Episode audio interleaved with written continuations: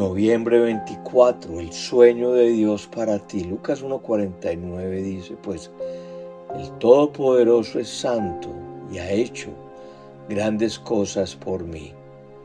La semilla que ha sido sembrada dentro de ti ha sido hecho por un Dios grande y todopoderoso.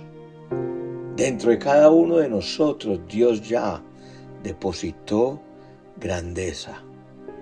Tenemos que aprender a desarrollar los grandes planes que Dios creó para nosotros.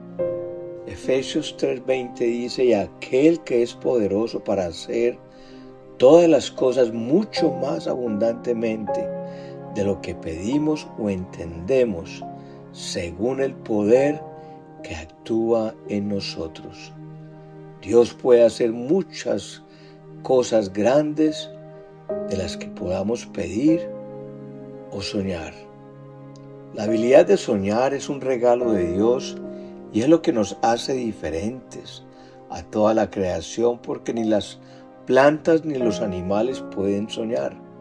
Solo el hombre tiene la capacidad de soñar, visualizarse, planear y lo mejor y más importante, alcanzar esos sueños.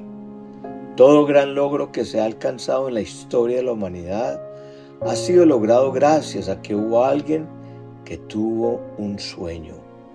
Los sueños mantienen vivo nuestro ser interior, nos dan esperanza, nos dan alegría, nos dan destino. Tus sueños definen quién eres y hasta dónde vas a llegar.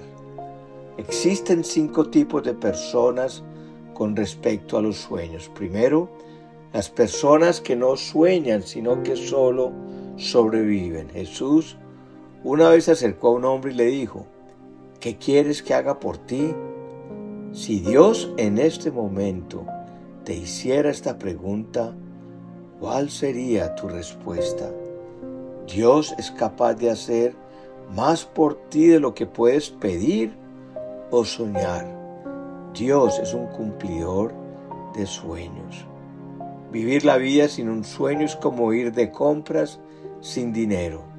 Terminas con las manos vacías y el corazón triste. Es como jugar fútbol sin arquero. Vas a perder el partido. Si no tienes un sueño, vas a vivir de frustración en frustración. Los sueños le dan sabor a la vida una vida sin ellos es muy aburrida. Las personas que viven sin sueños viven lamentándose todo el tiempo de lo que no han hecho ni han logrado en la vida. Segundo, las personas que tienen sueños pequeños. Grandes sueños demandan una gran responsabilidad y un gran esfuerzo.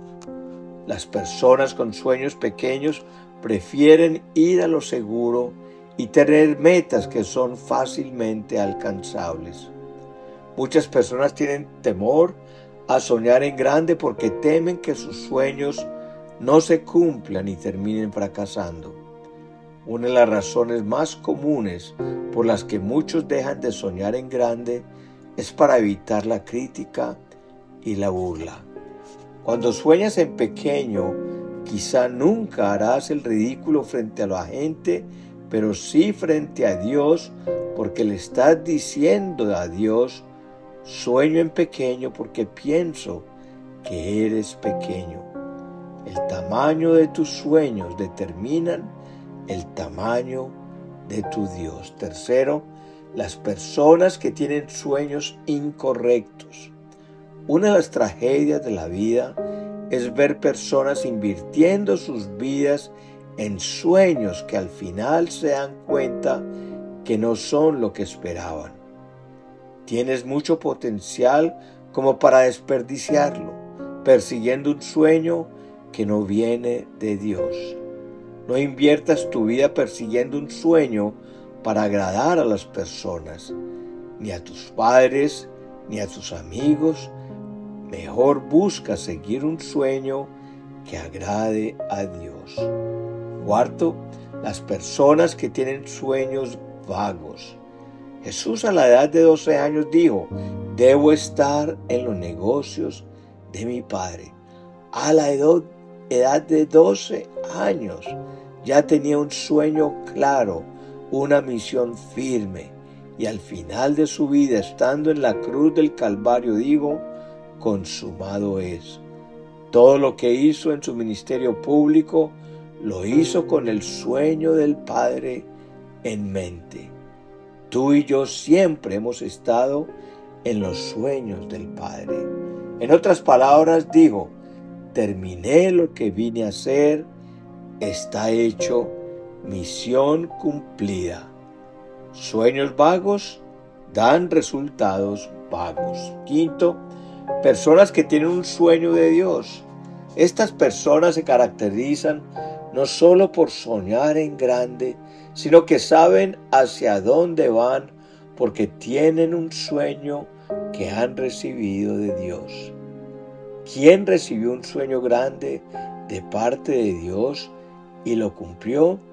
Éxodo 3, 7 al 10 dice, luego el Señor le dijo, o sea, Moisés, ciertamente he visto la opresión que sufre mi pueblo en Egipto.